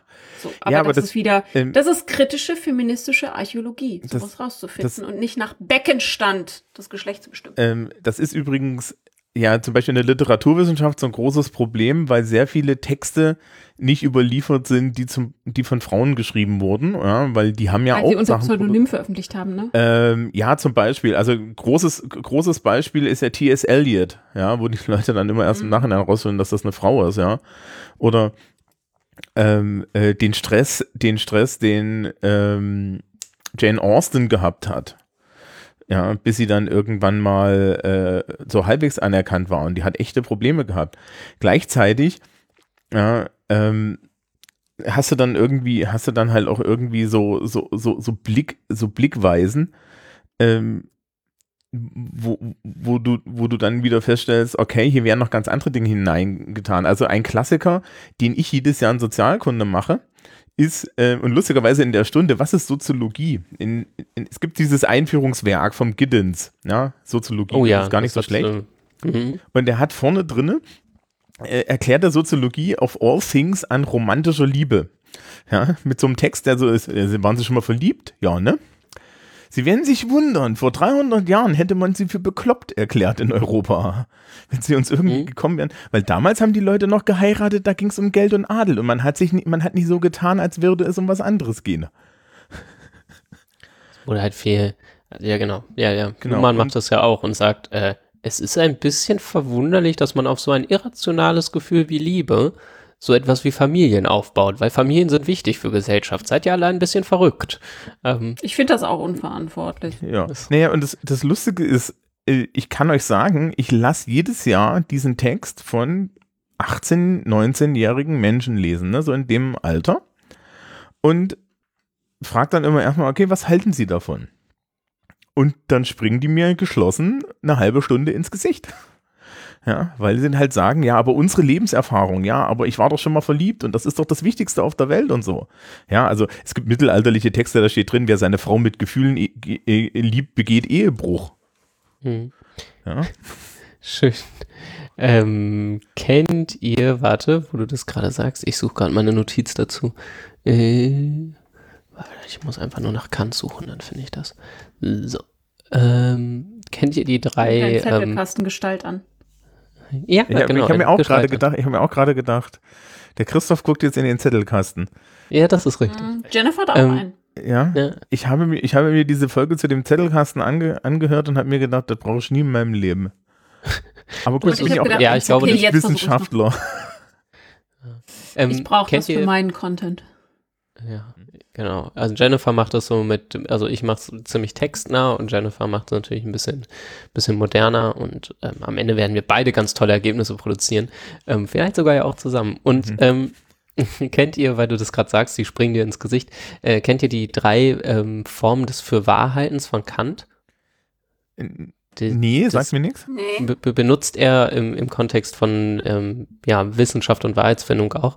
Und äh, es gibt bei ihm die, die unterste Stufe ist Meinen. Meinen ist subjektiv und objektiv unzureichend. Meinungen passieren einem so, die hat man mal, je nach Laune. Ähm, und dann, ähm, ja, geht man damit so hausieren und das ist ziemlich laut, aber es ist absolut nicht überzeugend, weil morgen meinst du schon wieder was ganz anderes als gestern. Leute wie Gerhard Schröder wissen das. Ähm, die Stufe darüber ist Glauben, die ist subjektiv angebracht, weil man immerhin authentisch ist in dem, was man so gemeinhin glaubt. Aber objektiver Prüfung hält es häufig nicht stand und dann gibt es noch Wissen und das ist objektiv und auch subjektiv zufriedenstellend, weil für jedermann, wer auch immer jedermann bei Kant dann genau ist, ähm, das äh, eben überprüfbar, nachvollziehbar und so weiter ist. Und ähm, gerade beim, beim Meinen musste ich an die SchülerInnen von Thomas denken. Das, das passte irgendwie ganz gut. Mhm. Da Ja, musst du nicht die, nur, die Dreiteilung gar nicht so, so blöd. da musst quasi. du nicht nur an die Schülerschaft denken, sondern da muss man mir jetzt an der Stelle klar sagen, ähm, das ist ja das, was eigentlich jeder, jede ja, im Alltag erstmal so tut. Und das ist auch so eine Sache, die mich an bestimmten Stellen, insbesondere wenn es um Dinge geht, in denen ich so, na, ich bin ja, ich bin ja doch ein bisschen mehr äh, als, als, als Erklärbär unterwegs im Internet. Und dann hast du hin und wieder so Sachen, ja, also ich werde auch irgendwie auf Twitter angesprochen, hast du immer wieder so Sachen, wo Leute ähm, dich anschreiben, dann gibst du auf der, auf der Basis deines gesicherten Wissens, deiner Erfahrung und, und so weiter, ja, die, die Theorie, wo ich dann weiß, ich könnte die Texte jetzt auch raussuchen und das zitieren, ja, äh, gibst du eine kurze Antwort und dann, und dann halten das die Leute halt für eine Meinung, ja, und, und irgendwie Mhm. Oh ja. Und, und kommen dann an mit ihrer Meinung und ihren total verquasteten Annahmen ja, und denken irgendwie jetzt mit dir in einen Diskurs treten zu können über Dinge, von denen du weißt, dass ihre Annahmen schon nicht der Realität betreffen. Und, und mittlerweile möchte ich ehrlich sagen, ey, fragt mich nicht. Und ich, und ich streite mich auch mit euch nicht darüber, ja. Ich glaube, ich habe beim letzten Mal dann ernsthaft geantwortet an, an, an einer Stelle, ey, pass mal auf zum Thema Bildungssystem. Ich habe da drei Podcasts zu, die kannst du dir in Ruhe anhören und wenn du das gemacht hast, dann kommst du bitte wieder und dann unterhalten wir uns über die ernsthaften Probleme und nicht die, die du dir vorstellst. Ja. ist genauso wie, Ähm. wie wenn allen, allenthalber, gerade auch von marginalisierten Personengruppen eingefordert wird, dass sie immer wieder äh, kostenfrei Bildungsarbeit leisten sollen, um ihre Mhm. Argumente irgendwie nochmal en Detail zu unterfüttern, während andere Leute halt mit, nee, ich glaub dir nicht dagegen halten. Ähm, das ist auch so, sag mal, sag mal, hackt's. Also, ja, naja. Vor allem, also Mhm. ähm, immer wieder in diesen Diskussionen kommt ja dann hoch, dass es ja egal sei, wer etwas sagt. Es käme nur auf die Qualität an. Das ist Bullshit. Natürlich kommt es darauf an, wer wann was sagt. In Ja. welcher Machtposition ist diese Person? Was für eine Agenda hat die Person? Was für eine Vorbildung hat die Person? Also, wenn ich eine wissenschaftsbezogene Aussage auf Twitter mache, sorry, liebe Trolle, dann ist die mehr wert als Menschen, die nicht in meinem Fachbereich arbeiten. Auch wenn du noch drei Doktortitel in Physik hast oder Ingenieurswissenschaften, das ist keine Meinung, die ich da verbreite, sondern das ist wissenschaftliches Kapital, was ich da nutz, zunutze mache. Mhm. Und ähm, also Zeit, Position in der Gesellschaft und Kapital im Hintergrund sind immer wichtig. Das ist, weshalb wir äh, Zeitung lesen. und nicht nur unsere kompletten Informationen von Facebook holen. So. Ja, aber Das ist, weshalb wir äh, Menschen mit einem Doktortitel eher zuhören. Ja. Weil sie Symbole ge angeblich gesicherten Wissens sind. da sind wir aber eigentlich auch genau an der Stelle, wo man, wo man das, das nochmal den, den, den aktuellen Diskurs reinholen kann. Nämlich das Problem, dass die Leute, au außer dass sie grundlegend nicht verstehen, wie Wissenschaft funktioniert, ähm, durch, durch, durch so Social Media und äh, Phänomene und ähnliches halt mittlerweile in einem Modus sind, wo sie glauben, dass ja alles Meinungsaustausch ist. Ja, dass, Mhm. dass im Endeffekt äh, diese Wertigkeit äh, der Argumente und diese Wertigkeit, ja, und wie, wie denn, wie auch, ähm, wie auch so, so, ne, also wenn, wenn man mich zum Beispiel irgendeine Frage zum Thema Schulrecht fragt, insbesondere dann bayerisches Schulrecht, aber so allgemein kann ich das ja für, für ganz Deutschland. Ja, Leute, die Antwort ist, ist doch nicht, die ziehe ich mir doch nicht aus den Fingern, ja. Ich, ich, ich kann mein Schulrecht doch und weiß ungefähr, wie das funktioniert. Und ich kann es im Zweifel, kann ich auch jedes Gesetz lesen und, und weiß, was das bedeutet. Ja, nur läuft ja keiner von uns, ne, Jennifer ja auch nicht, Christoph auch nicht, lä- lä- läuft, äh, hat dann jedes Mal so an seinem Tweet hinten noch einen Anhang hinten dran, ja, wo wir die Zitationen machen. Hey, Das in meinen so, Tweets gibt es wohl häufig Zitationen. Ja, aber das ist dein persönlicher Fetisch. Ja, das stimmt. Ähm, aber das, das illustriert ein ganz gutes Problem. Ähm, denn die möchten eine Antwort mit be äh, auf Social Media immer begrenzter Zeichenzahl. Aber, und, und da äh, ist, glaube ich, auch ein ganz großer Stolperstein, den wir ja letztes Mal schon hatten, mit Fachsprache in Sozial- und Gesellschaftswissenschaften. Ich sage Gender und die Leute denken sich ihren Teil dazu, wissen aber nicht, was ich mit Gender alles mit meine. Sie wollen eine Antwort auf so wenig Zeichen, sich aber nicht die Mühe machen, sie zu verstehen. Und wenn ich, das hatte ich letztens, ähm, habe ich, glaube ich, ich weiß nicht, ob ich schon vertwittert habe. Auf jeden Fall habe ich es auf dem Discord gesagt. Meine 30 Minuten Firlefanz sind ein bis zwei Sätze in Fachsprache übersetzt. Wer also glaubt, er könnte mit mir auf Twitter fachsprachlich diskutieren, muss ein bisschen was im Rucksack haben. Sonst wird das nix. Hm. Also ich kann das nicht so lang fassen, dass das dahin passt in Alltagssprache, weil dann rede ich für ein, zwei Sätze, die ja durchaus in den Tweet passen, rede ich 30 Minuten. Minimum. Und das ist kurz gefasst, das ist runtergebrochen. Ich könnte noch zwei Stunden drüber reden. Das ist ein Satz. Ja, d- genau, ich kann, ich kann äh, auf meiner Seite sagen, wenn mir, wenn mir so, so, so zum Beispiel Fragen zur Bildungsgerechtigkeit stellt, weil das ist mir jetzt die Woche echt untergekommen, wenn mir Fragen zur Bildungsgerechtigkeit stellt und ähm, und, und dann ernsthaft glaubt, kann man jetzt auch mal, kann ich hier glaube mal kurz erklären, wer ernsthaft glaubt, ja, dass aktuell Schülerinnen und Schüler diskriminiert werden, weil sie in Homeschooling-Unterricht keinen Zugang zu Geräten hat und dass sie ansonsten nicht diskriminiert werden, hat sich nicht mal mit der Grundlage von Bildungsgerechtigkeit in Deutschland auseinandergesetzt. Und ganz ehrlich, ja, ich habe keine Zeit, das alles zu erzählen, weil die 200 Tweets, die ich dafür brauche, um das irgendwie die Grundlagen zu machen, ja, ähm, ja, die habe ich nicht. Und dann, dann sind wir irgendwie auf demselben Bildungsstand, ja. Also, Ja, vor allem die, die Antwort, die ja da richtig wäre, nämlich sie verschlimmert die Ungerechtigkeit, die bereits vorher da waren. Das heißt, die äh, marginalisierten Jugendlichen, Kinder und Jugendlichen leiden überproportional und müssen deshalb so schnell wie möglich wieder die Möglichkeit bekommen, vor Ort zu lernen. Die gibt, die, die stellt die Leute ja da nicht zufrieden. ja, na, vor allem. Weil auch das wieder ja. Vorwissen auch das- benötigt. Genau, das benötigt Vorwissen und ähm, Stichwort letzte Folge, ähm, es sind halt auch auf eine Art produziert Wissenschaft halt auch immer wieder Wahrheiten, die tatsächlich, glaube ich, schwer auszuhalten sind, ähm, weil man, weil das nicht so äh, nicht so weichen Probleme sind. So entweder wir fahren Strecke A weiter und das und das passiert, sondern und oder wir fahren Strecke B weiter und irgendwas anderes passiert, ähm, sondern man ist irgendwie auf verschiedenen Strecken gleichzeitig unterwegs und kriegt halt Antworten so wie, so wie in diesem Fall so, naja, es war schon blöd, gerade ist es noch blöder, lass uns probieren, es weniger blöd zu machen. Also es sind auch sehr relationale Begriffe, die, ähm, die mit einem mehr oder weniger oder einem besser oder schlechter arbeiten und weniger mit einem Lösung A ist super, Lösung B ist total schlecht. Also man kommt immer wieder mit so Ansätzen raus, die ja, eben nur, nur so kleine Fortschritte im Zweifel bieten oder ähm, sehr differenziert auch auf Probleme hinweisen. Wisst ihr, was ich meine? Mhm. Also, wenn man jetzt, wenn Und wir. wenn ja, ist es so formuliert, dass auch andere das Wissen äh, verstehen könnten? Ähm, wenn wir uns alle auf Twitter, also wenn wir uns alle nicht kennen würden und wir einfach nur twittern würden.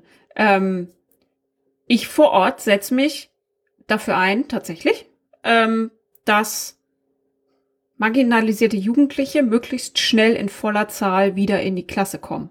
Nämlich eine ganz bestimmte Gruppe Jugendlicher. Berufsschule, Berufseinstiegsschule. Ähm, die Crème de la Crème der Abgehängten. Hm. Und darum kämpfe ich. Wenn, wenn ich das jetzt so einfach formulieren würde, dass ich will, dass diese Jugendlichen bitte morgen wieder Vollzeit in den Schulen sitzen. Und wir würden uns nicht kennen und wir hätten, ich will das gar nicht formulieren als Kritik von an dem Interwebs, sondern dass Kommunikation da an die Grenzen stößt. Du kannst Wissenschaft nicht gut oder Haltungen nicht gut formulieren auf Twitter, wenn man nicht auf einer Basis ist. Ähm, wenn Thomas nur das von mir lesen würde, würde Thomas wahrscheinlich an die Decke gehen. Und ich würde an die Decke gehen, weil Thomas sagt, das ist so nicht. Was aber der Nähe, der, der fehlenden Nähe zueinander, also fachlichen Nähe zueinander geschuldet ist, weil wir die voneinander ja dann nicht kennen. Ist ja nur das Interwebs. Und weil wir zu wenig Zeichen haben. Ich glaube nicht, dass dieses Missverständnis zum Beispiel entstehen würde, wenn ich eine zweiseitige Abhandlung auf einem Blog oder so veröffentlicht hätte. So, das wäre nur halt sehr viel langsamer und kleiner und weniger Reichweite und so. Also versteht es nicht falsch als Kritik von mir an Social Media gen generell, sondern dem Willen, sich mit Leuten auseinanderzusetzen in der Tiefe. Ja, naja, da- sind Ja, ich glaube, Thomas hatte den Punkt auch schon mal äh, irgendwann angebracht, also das ist jetzt auch schon lange her, aber Thomas hat irgendwann mal entweder in einem Blog oder einem Podcast irgendwie formuliert, sowas wie ab und zu mal guten Willen unterstellen. Also Mhm. sollte Jennifer das jetzt geschrieben haben auf Social Media, ähm, wäre der gute Wille, den man unterstellen kann, ist, dass sie das in dem partikularen Fall jetzt fordert, aber ähm, das auch allgemein vielleicht gar nicht anders sieht. Also in dem speziellen Fall möchte sie das ähm, und das ist ihre konkrete Forderung, aber wir gehen mal davon aus, dass sie nicht möchte, dass alle anderen nicht mehr zur Schule gehen oder so. Das wäre der gute Wille, ähm, weil ich zumindest auch weiterhin noch sehr gute Diskussionen gerade auch auf Twitter führe, ähm, muss ich sagen, auch. passiert das schon auch noch, aber es passiert halt nicht nur. Also es passiert halt auch viel Krach und Ich- äh, wenig Ja, gute ich- Unterstellung. merke, dass wenn ähm, guter Wille, eins, und Wissensbestände, zwei, nah beieinander liegen, man also eine ähnliche Sprache spricht, dass dann die Diskussionen auch auf einem sehr hohen Niveau auf Twitter geführt werden können. Weil dann kann man sich auch so kurz fassen.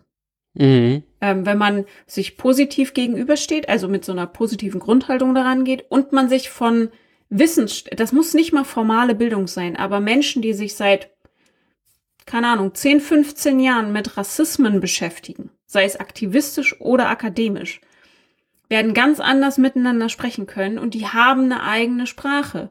Das hängt ja nicht nur an akademisch oder nicht akademisch, sondern auch an Peer Groups. Und die können sich dann so miteinander austauschen. Und ich habe das Gefühl, dass immer wenn so eine Diskussion anfängt, man eigentlich fast immer gut auseinandergeht. Ja.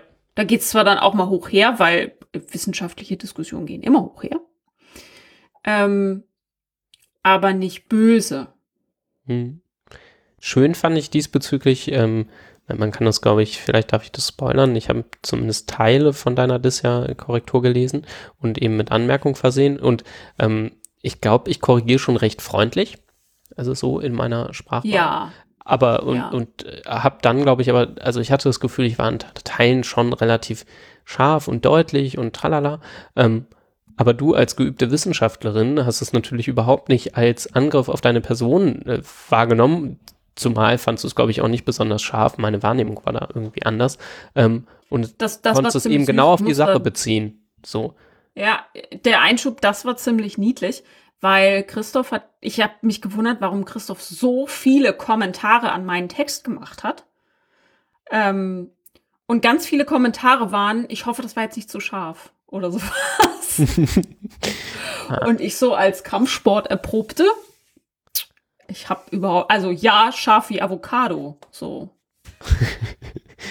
da bin ich anderes gewohnt. Ja, aber das ist ja auch so ein bisschen der wissenschaftliche Modus. Also, Ja. ja, also, also, sehr, sehr schroff. also aber du, ähm, konstruktiv schroff. So, man nimmt halt keine Rücksicht auf Befindlichkeiten genau, aber das, da, ist ja auch eine, ne, weil wir es schon mit Kommunikation hatten, da ist ja auch so eine wichtige Sache drin. Es, es geht halt um die Sache. Ja, wenn jemand deine, also wenn jetzt die- die Leute, die deine Dis bewerten, ja, bewerten ja die Wissenschaftlichkeit der Arbeit und im Idealfall nicht dich. Und beim Peer Review ist es ja so, so eigentlich so, in Klammern, es sollte eigentlich so sein, ja, ähm, dass sie ähm, äh, dass da der, der, die Reviewer dich gar nicht kennen, ja, so, und dann hat er ja keine Wahl, dann liest er das einfach und denkt sich, ja, was ein Schrott, ja, und dann schreibt er Mhm. dir halt drunter, was ein Schrott, weil. Ja, das Weil ist übrigens Zu- das Wichtige, ja, was ein Schrott ist Twitter. Zu den, zu der Fachlichkeit der Dissertation. Dissertationen sind tatsächlich eine kleine Ausnahme, weil Doktorarbeiten sind kein Absch ein Doktor ist kein Abschluss. Ein Doktor ist eine Würde. Das heißt, ähm, im Falle einer Doktorarbeit beurteilt man sehr wohl dich. Die Eignung der Kandidatin zur, zum Tragen der Würde muss beurteilt werden. Und ein Punkt davon ist Fachlichkeit, zu zeigen, dass man selbstständig forschen kann. Aber deswegen sind Plagiate in Doktorarbeiten so ein großes Ding, weil man damit der Würde unwürdig wird. Also Peer Reviews, da würde ich sagen, geht's, deswegen sollte man die am besten auch nicht kennen, weil da soll es um den Inhalt gehen. Bei der Doktorarbeit geht's auch um mich als Person, nämlich ob ich würdig bin, diesen Titel zu tragen. Haben wir Peer-Review-Verfahren ausreichend erklärt gerade, nur weil wir alle drei wissen, was das ist? Nein, aber Äh, ich habe es jetzt einfach so benutzt, weil es stand in den Show Notes und ich den Artikel schon da reingeschoben habe. Genau, aber wir können es wir können's kurz erklären. Also, wenn man ein, wenn man Wissenschaft veröffentlichen möchte auf irgendeine Art, dann tut man das ja meistens in, ähm, in Journals und tut es, wenn man irgendwie kann, in Open Access. Das kann man dann nachgucken. Ja, ähm, den, den, den, das Themengebiet Macht und Verlage in der Wissenschaft heben wir uns für eine eigene Sendung aus, die primär darin besteht, dass äh, die Menschen, die hier Wissenschaft machen, ranten. Ähm, Ja, das wird super. Und ich erkläre, wie ich meine Karriere beendet habe, ohne sie angefangen zu haben. Ja, ach meine Güte, also das Thema hatten wir jetzt schon- öfter, das kriegst du gar nicht so gut hin. Ähm, ja, du hast es ja nicht mal hingekriegt, mit diesem Podcast deine Karriere zu beenden. Also Ja. insofern, ähm, und Ja, meine Chefin hört auch zu. hallo, Hallo an dieser Stelle, ja. Ähm, falls, Sie, falls Sie mal einen schlechten Didaktik-Dozenten brauchen, ich, ich bin frei. Ich hab, mein Hund ist Wir hätten da einen Bayern-Import. ähm, und äh, der äh, äh, und wenn man wenn man also so Wissenschaft in so einem Paper tut, dann schickt dieses Paper übrigens kostenlos an andere Wissenschaftler diese Wissenschaft und diese schreiben dann ein Gutachten und dann kriegt man das zurück und im Endeffekt ist das ein Feedback-Verfahren, wo, ja, wo die dann reinschreiben, ja, finden wir gut, finden wir nicht gut, weil. So, und äh, dann musst du nochmal in deine Studie ran und du musst das so lange in die da reintun. Ich glaube, es sind immer drei und du musst zwei überzeugen oder es sind zwei und du musst, ich glaube, Das ist, das ist Unterschiedlich, unterschiedlich. ne? Ähm, bei manchen, also es gibt Doppelblindgutachten, da sind ähm, Gutachtende als auch Begutachtete anonym. Und es gibt ähm, aber auch Review-Verfahren, die nicht double blind sind, sondern wo nur die Leute, die dich bewerten, anonym sind. Also du weißt nicht, von wem du bewertet wirst, aber die wissen, wen sie bewerten. Also unterschiedlich. Da, danach ähm, unterscheidet sich, unterscheiden sich auch Journals zum Beispiel in ihrer, ähm, in ihrem Ruf. Nicht alle Journals äh, machen ein Double Blind Peer Review. Ja. Also, ähm, da gibt's dann auch so bestimmte Regelungen. Also zum Beispiel kann man bei einem Double-Blind-Review ähm, durchscheinen lassen, wer man ist, wenn man Textpassagen hat, die einen selber zitieren und dann diese Anonymität Gerade in der wieder laufen. Einleitung. Ja, genau, gerade so, ne? Ähm, wie ich bereits in darlegte. Also das, das Verfahren ist nicht perfekt, aber es soll halt ähm, sicherstellen, dass nicht allzu großer Müll veröffentlicht wird. Auch da gab es in der Vergangenheit Skandale, weil die Peer-Reviews nicht anständig gemacht wurden. Ähm, dann gibt es zum Beispiel ganz, ganz viele wissenschaftliche Zeitschriften, die von den HerausgeberInnen äh, peer-reviewed werden, also ein Editorial Review. Weil natürlich Ja. Diese Leute werden nicht bezahlt. Da setzen sich Leute hin, WissenschaftlerInnen, die genug zu tun haben, und schreiben Gutachten für Artikel. Die haben davon nichts. Das ist reiner, das ist so ein Ehrenamt, wie man halt manchmal äh, die Erste-Hilfe-Beauftragte sein muss oder Brandschutz oder so. Ähm, ich habe auch ganz viele von diesen Aufgaben, also wir haben alle solche komischen Aufgaben, für die wir nicht bezahlt werden. So ist das in Wissenschaft. Das ist bei mir auch Und- so. Ja, ich glaube, ich das ist in jeder nicht Organisation bezahlt. so. Ähm, ich glaube, jede große Organisation hat solche informellen Aufgaben. Mhm. Und Reviews sind halt auch eine informelle Aufgabe, für die niemand bezahlt wird und die einem nicht so viel bringen. Also es gibt ganz viele unterschiedliche, die unterschiedlich gut funktionieren und in den einzelnen Disziplinen auch unterschiedlich verbreitet sind. Zum Beispiel in der Sozialwissenschaft sind Double-Blind-Gutachten nicht ganz so häufig. Weil auch unter anderem so Orchideendisziplinen auch gar nicht so viele Leute haben. Und die sich Muss dann ja, genau, musst ja erstmal eine gewisse relevante Menge zusammenkriegen. Ja. Genau. Also zum Beispiel die Zeitschrift, in der ich jetzt gerade veröffentlicht habe, wurde auch von den äh, HerausgeberInnen reviewed und den Artikel, den ich davor veröffentlicht habe, auch. Das sind keine schlechten Zeitschriften, aber kleine halt. Und wir sind eine kleine Disziplin. Ich bin ja in der Berufspädagogik. Und dann da auch noch in der Unterdisziplin. Ich bin Meckernde ich Berufspädagogik. Hm? Meckernde. genau äh, kritische, äh, nein. Schön. Ja, also Ich mache ja Sozial- und Sonderpädagogik in der beruflichen Bildung. Und das, Das sehr, zum Thema sehr. übrigens wie, ne? Und das ist eine Disziplin, liebe Hörenden. Das ist eine Disziplin. Sie stirbt gerade, aber es ist- war mal eine. aber das, ist, Das, das, war mal, das war mal eine Disziplin. Ähm, will sagen, dass zum Thema, wie kleinteilig sind eigentlich moderne, Mhm. äh, moderne Wissenschaftssysteme und ähm, genau, weil die Frage, also wenn das eine Disziplin ist, hat die schon eigene ganz spezielle Unterfragen, ähm, die aber trotzdem, so wie Thomas das ja äh, festgemacht hat, allgemeine Relevanz haben. Ähm, Oh, da habe ich noch einen historischen Bezug ähm, zu Wissenschaft.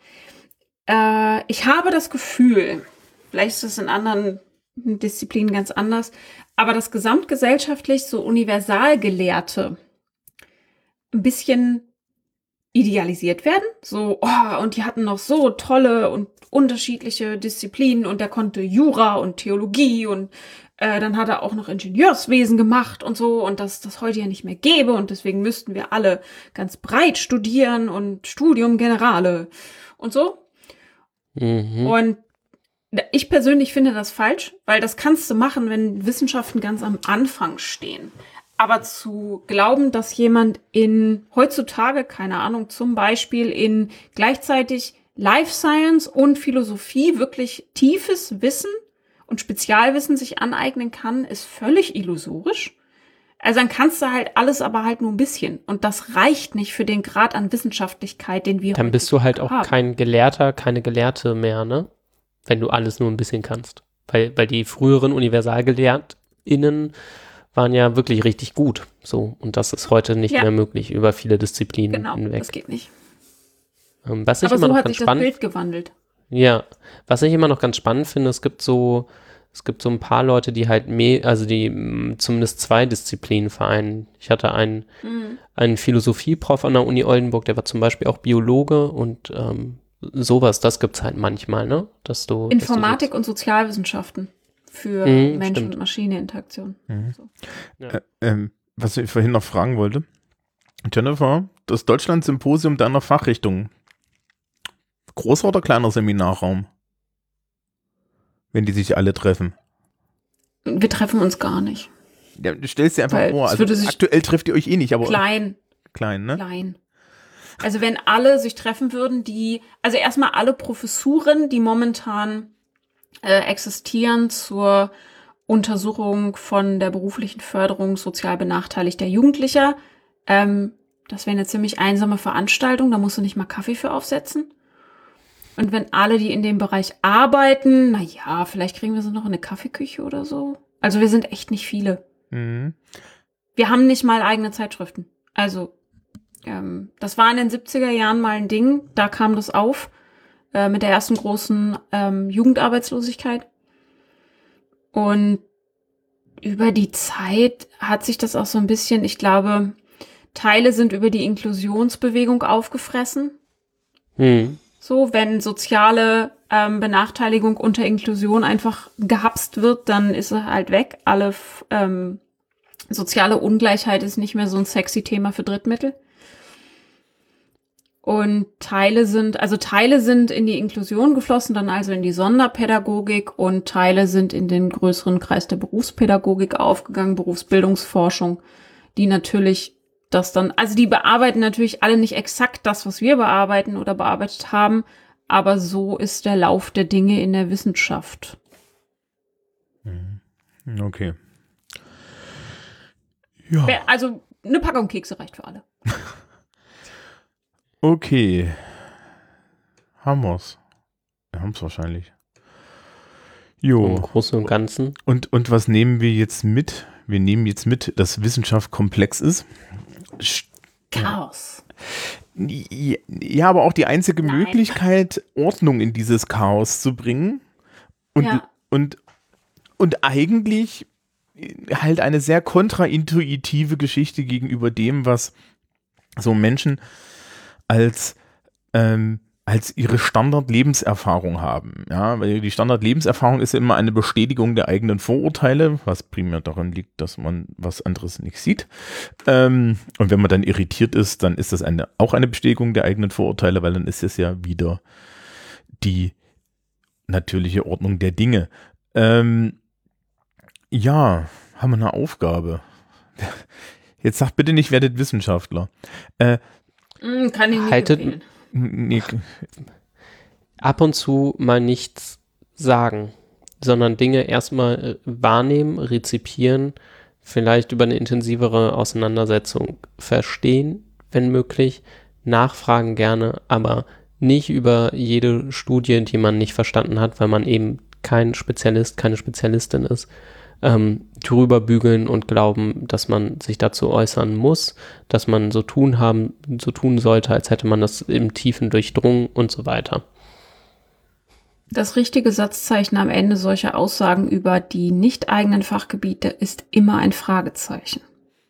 Kein Punkt und vor allem kein Ausrufezeichen. weil das ist unhöflich. Ja, das sowieso. Also mir zu erzählen, wie ich meinen Job zu machen habe, ist ähm, nicht besonders höflich, nein. Ja, aber, Aber Fragen sind immer gern genommen. Ich beantworte auch die dümmsten Fragen. ja, aber vielleicht, vielleicht, äh, was mir da so am Ende einfällt, ähm, also, also ich bin ja, ich bin ja der, der wenigste Wissenschaftler von uns allen hier. Ja.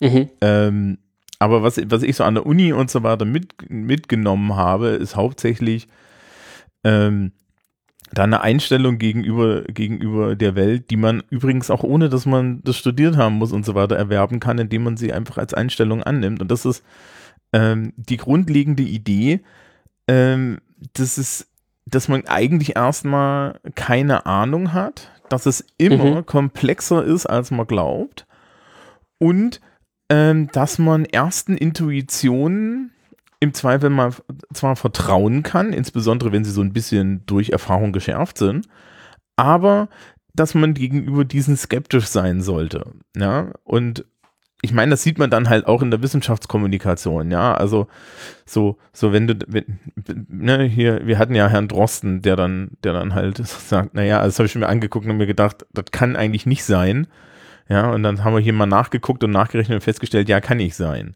ja, also diese, und diese Erfahrung zu haben, äh, ist, glaube ich, ganz wertvoll, aber die, dafür muss man nicht unbedingt Wissenschaftler sein, um diese Erfahrung zu haben. Eine, ich will, das Wort, ich will das Wort Demut nicht benutzen, weil ich das Wort doof finde, ja, aber so, so, Mhm. so die Idee, so ein bisschen, ein bisschen zu wissen, okay, ja, die Welt ist komplexer, als ich mir das vorstelle und die meisten, ja, und ich sollte nicht auf meine Intuition grundsätzlich zu, äh, vertrauen, sondern immer etwas skeptisch gegenüber diesen sein. Einfach ein gewisses Gefühl für die eigenen Fähigkeiten und Kompetenzen und das eigene Wissen entwickeln. Ne? Also wozu kann ich wirklich qualifiziert mich äußern und wo lasse ich es besser? Also gerade gute ExpertInnen zeichnen sich immer wieder dadurch aus, dass sie ähm, zum Beispiel JournalistInnen, wenn sie denn gefragt werden, ähm, damit ähm, konfrontieren, dass sie sagen, sorry, dazu kann ich leider nichts sagen, das ist nicht mein Fachgebiet. Ähm, Ja, wenn man sich daran ein Beispiel nimmt. Das ist, übrigens, das ist übrigens auch immer total witzig, ne? Äh, woran, äh, woran erkennt man äh, Experten? Daran, dass sie die ganze Zeit sagen, wovon sie keine Ahnung haben, ja?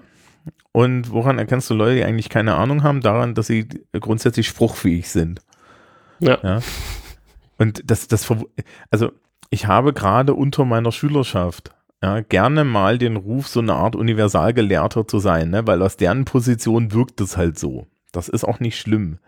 Die sind dann aber total erstaunt, die auch so, pff, keine Ahnung, ja. Ja, aber sie wissen doch ansonsten immer alles. Haben wir gesagt, nein, ich habe eine gute Heuristik und ich beschäftige mich natürlich mit mehr Dingen und schon länger. Aber das heißt nicht, dass ich alles weiß und das heißt auch nicht, dass ich alles richtig mache. Ja. Ja, und ansonsten, ja, question authorities. Weil das ist die Grundlage der Wissenschaft. Ja, dann war's das, glaube ich, oder? Ich glaube auch. Ja. Und wir wünschen euch allen einen schönen Restmonat. Und bis zum nächsten Mal. Tschüss. Macht's gut. Tschüss.